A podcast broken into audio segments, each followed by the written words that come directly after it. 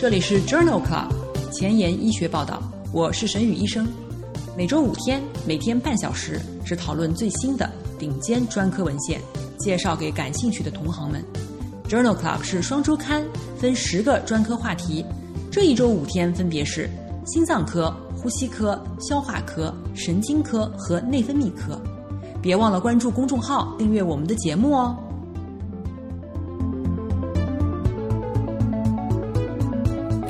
今日头条：一，FDA 批准靶向 CD 二十的单抗用于治疗多发性硬化。二，Neurology，造血干细胞移植治疗多发性硬化症的六年结局。三，JAMA，机械取栓术与联合静脉溶栓对于卒中患者功能预后的影响。四，Nature 子刊。NK 细胞毒性诱导老年认知功能障碍。五，COVID-19 住院患者相关的神经系统疾病。这里是 Journal Club 前沿医学报道，神内脑外星期四，Neurology Thursday。我是主播沈宇医生，精彩即将开始，不要走开哦。今天的新药研发板块，我们来聊一聊奥法木单抗。奥法木单抗是一种经皮下注射给药的抗 CD 二十单克隆抗体，可以选择性的消耗 B 细胞。二零零九年上市，用于治疗慢性淋巴细胞白血病。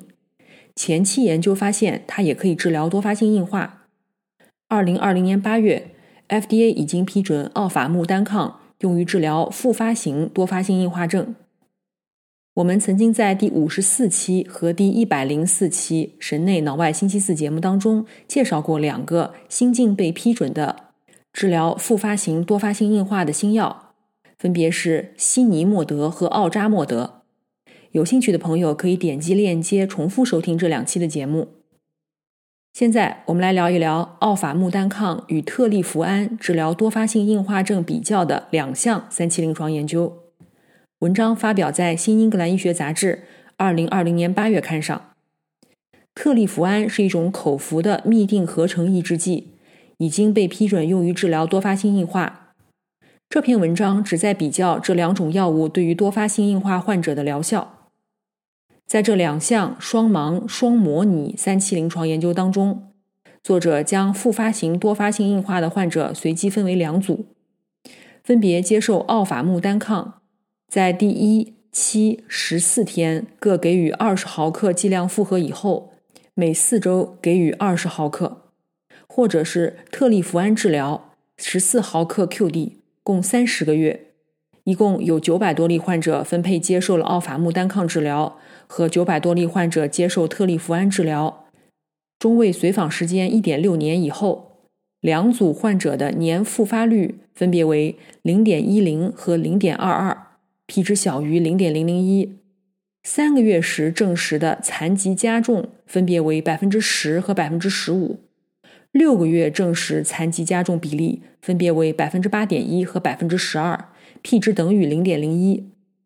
六个月时证实的残疾改善分别为百分之十一和百分之八点一，p 值等于零点零九。磁共振扫描图像上病变的年变化发生率。以及血清神经丝心链水平与主要终点的方向相同，但是脑容积的变化与主要终点的方向不同。这两项三期临床研究认为，在多发性硬化的患者当中，奥法木单抗治疗以后年复发率低于特利福安治疗以后的年复发率。顺着刚才的话题，今天的临床实践第一部分，我们来聊一聊多发性硬化。多发性硬化 （MS） 是以中枢神经系统白质脱髓鞘病变为主要特征的自身免疫性疾病。本病通常累及的部分包括脑室周围白质、视神经、脊髓、脑干和小脑。主要临床特点是中枢神经系统白质散在分布的多病灶与病程中呈现的缓解复发症状和体征在空间多发。病程时间多发，多发性硬化主要的病程模式包括临床孤立综合征 （CIS）、复发缓解型 （RR）、继发性进展型 （SP） 和原发进展型 （PP）。多发性硬化治疗的主要目的是抑制炎症脱髓鞘病变的进展，防止急性期病情恶化，缓解期复发。晚期主要采用对症和支持疗法，减轻神经功能障碍带来的痛苦。疾病修正的疗法主要包括抗整合素阿尔法四单抗、抗 CD 二十单抗、抗 CD 五十二单抗、干扰素、富马酸类药物。鞘氨醇调节剂以及免疫抑制剂，在今年一月的第四十四期城内脑外星期四节目当中，我们曾经聊到过关于多发性硬化的其他新研究新进展。有兴趣的话，可以点击链接重复收听。今天分享的第一篇文章发表在二零二一年一月的《Neurology》杂志上。这项 CIS 队列研究讨论的是视觉诱发电位。在多发性硬化诊断当中的作用。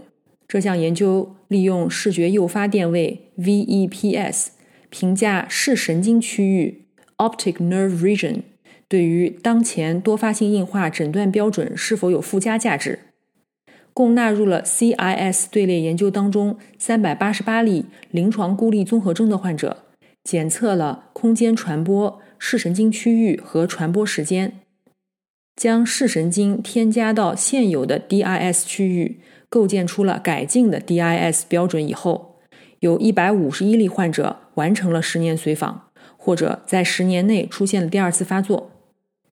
视神经作为第五区域加入 DIS 标准，提高了诊断的有效性，其准确性从二零一七年 DIS 标准的百分之七十五上升至改进以后的百分之七十八。敏感性从百分之七十九上升至百分之八十二，非特异性百分之五十二没有变化。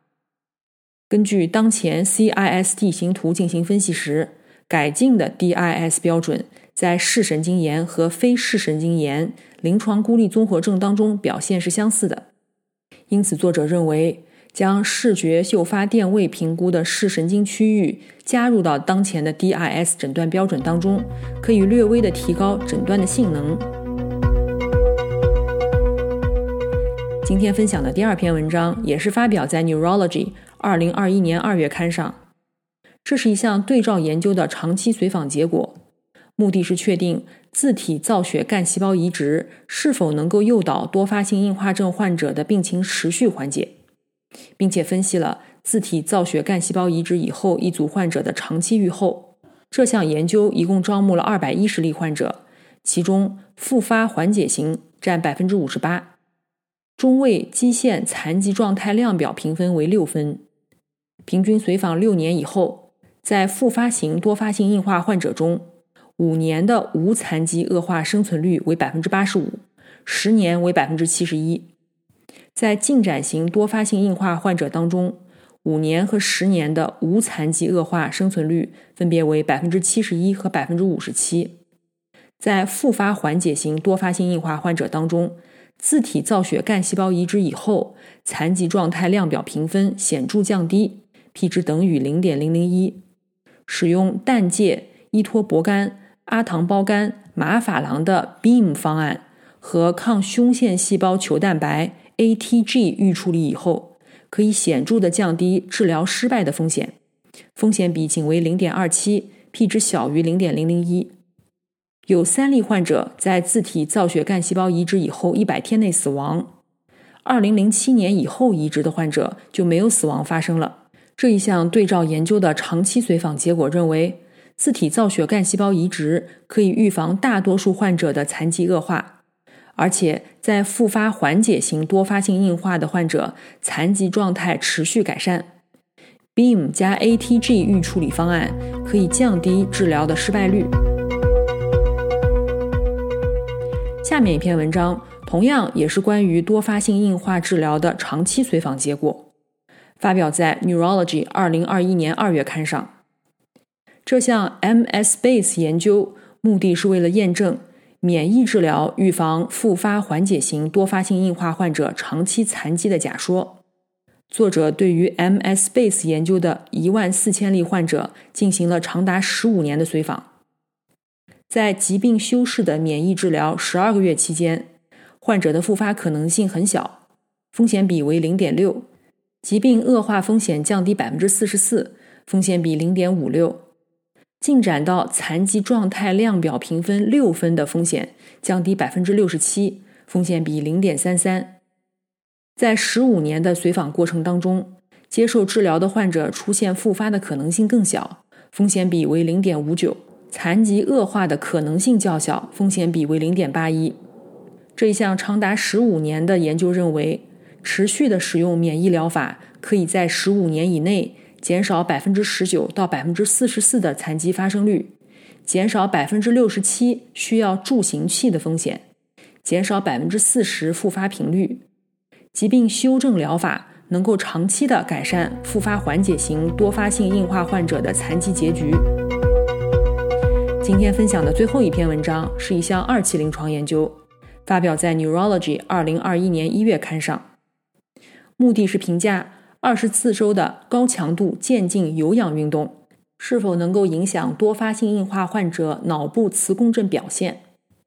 这是一项随机对照交叉随访的二期临床研究，招募了十八到六十五岁之间的八十六名多发性硬化患者，随机分入运动组和对照组。运动组的患者在监测下进行高强度渐进式有氧运动，然后是自我指导的体育运动。对照组当中继续先前生活方式，然后进行监督下进行的高强度渐进式有氧运动。在第二十四周时，磁共振测量的脑容量变化百分比在干预期间没有变化，组间平均变化为百分之零点一二，灰质实质部分也没有出现统计学意义上的显著差异。相比之下，运动组的心肺健康改善。和年复发率减少。这项二期临床研究认为，渐进有氧运动并不能够预防多发性硬化患者全脑萎缩的发生，但是渐进有氧运动可以改善心肺功能，降低复发率。工作太忙，时间碎片化吗？每天半小时听我的播客，获得最新最好的临床研究。深感公众号内容太多太杂，质量参差不齐吗？每周五天看我的微信公众号，获得最好最新的临床研究。Journal Club 前沿医学报道，拉近科研和临床的距离。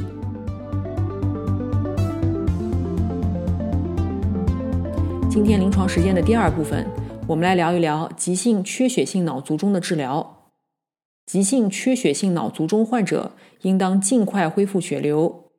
包括静脉溶栓和机械取栓术，目的是挽救尚未梗死的缺血脑组织。能够完成上述时间的时间窗非常有限。溶栓需要在症状发作以后四点五小时以内进行，取栓术需要在六小时以内进行。除了溶栓和取栓以外，其他的干预措施也可以减少失能、并发症和脑卒中的复发。一在卒中发作以后四十八小时以内开始使用阿司匹林抗栓治疗。二、预防深静脉血栓和肺栓塞。三、出院时长期抗栓治疗。四、采用高强度他汀药物降脂稳定斑块。五、缺血性脑卒中急性期度过以后的降压治疗。六、行为和生活方式改变，比如戒烟、锻炼。肥胖患者减重和地中海饮食。我们曾经在第四期、第十四期、第五十四期和第六十四期《神内脑外星期四》节目当中，反复的聊到过急性脑卒中的最新研究和进展。感兴趣的朋友可以点击链接重复收听。今天分享的第一篇文章发表在《JAMA》二零二一年一月刊上。这项 DEVT 研究讨论的是。对于大血管闭塞性脑卒中患者，单独血管内治疗与静脉溶栓加血管内治疗是否能够达到相似的功能学结局？这项研究由重庆第三军医大学牵头，中国三十三个卒中中心进行，目的是研究大血管闭塞性脑卒中患者九十天的功能结局。比较了单纯性血管内取栓术是否优于静脉溶栓后再取栓。研究一共招募了二百三十例近端前循环颅内血管闭塞的卒中患者，他们在发病以后的四点五小时以内就诊，符合静脉溶栓的条件。随机分为单纯血管内取栓和溶栓联合取栓术。研究计划招募九百七十例患者，但是由于疗效的原因，实验提前终止。患者的平均年龄为六十八岁，百分之四十三为女性。在第九十天的随访中，取栓组的百分之五十四的患者与联合治疗组百分之四十六的患者达到了功能学独立，改良 ranking 评分零到两分，p 值等于零点零零三，组间差异百分之七点七，达到了本研究预先设置的非劣效性边界百分之十。无症状性脑出血组间差异没有统计学意义，第九十天的死亡率也十分相似。分别为百分之十七点二和百分之十七点八。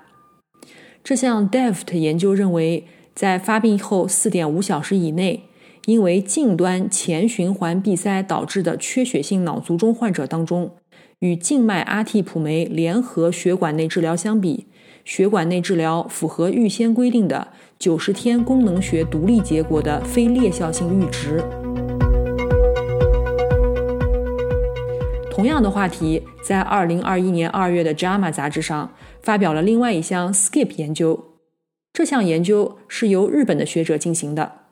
这是一项多中心、随机、开放、非劣效性的研究，讨论的也是机械取栓术与联合静脉溶栓对于急性缺血性脑卒中患者功能学的影响。这项研究纳入了二百多例因为大血管闭塞导致的急性缺血性脑卒中患者。平均年龄七十四岁，男性占百分之六十二。随访中出现良好的功能学结局，改良 Ranking 评分零到二分的患者，在单纯机械取栓组为百分之五十九，联合静脉溶栓组为百分之五十七，组间差异无统计学意义。而单纯取栓组的脑出血发生率低于联合治疗组，分别为百分之三十三和百分之五十，优势比为零点五。症状性脑出血和九十天的死亡率之间，两组没有差异。这项在日本进行的 SKIP 研究认为，在急性大血管闭塞性脑卒中患者当中，单纯取栓术与联合静脉溶栓术相比，在良好的功能学结局方面没有劣效性。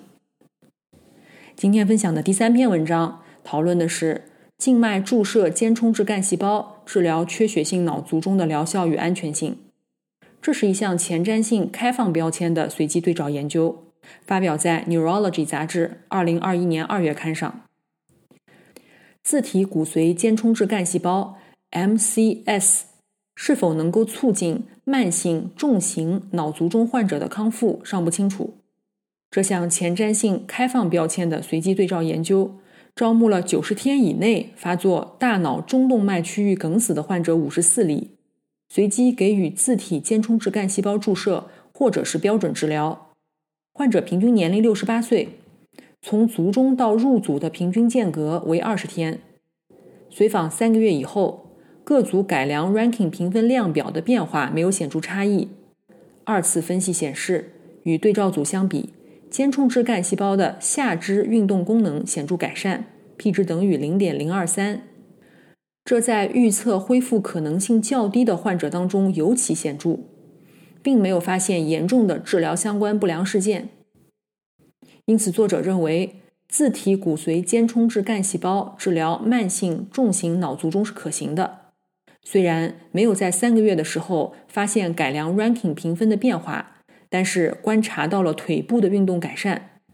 仍然需要进一步的研究来确定和评价这种获益的意义。今天分享的最后一篇文章发表在《JAMA Neurology》杂志二零二零年十一月刊上。这是一项系统回顾和荟萃分析，讨论的是占位性半球梗死的手术减压重要性。在占位性半球梗死患者当中，手术减压可以降低死亡风险，增加了获得良好结局的机会。然而，这种疗法对于特定患者群体的益处仍然不确定。这一篇系统回顾和荟萃分析旨在评估手术减压治疗对于占位性大脑半球梗死是否能够改善生存和功能学的预后。文章一共纳入了来自六个国家的七项研究、四百多名患者的资料。手术减压以后，死亡风险显著降低百分之八十四，卒中以后一年的结局更好，也就是改良 ranking 评分小于等于三分的几率增加三倍。没有证据表明任何预先指定的亚组之间的疗效存在抑制性。有极少数的患者在卒中发作以后四十八小时内接受治疗。暂时无法得出可靠的结论，而且各研究当中报告的老年患者达到良好预后的比例差异也很大。这项荟萃分析认为，手术减压对于占位性半球梗死的益处在大多数患者当中是一致的。梗死后两天和老年患者中手术的获益仍不确定。今天的交叉学科板块。我们来聊一聊肿瘤科和神经科交叉的内容。这项全国性回顾性队列研究和荟萃分析，讨论的是与免疫检查点抑制剂相关的颅神经功能紊乱，发表在2021年2月的《Neurology》杂志上。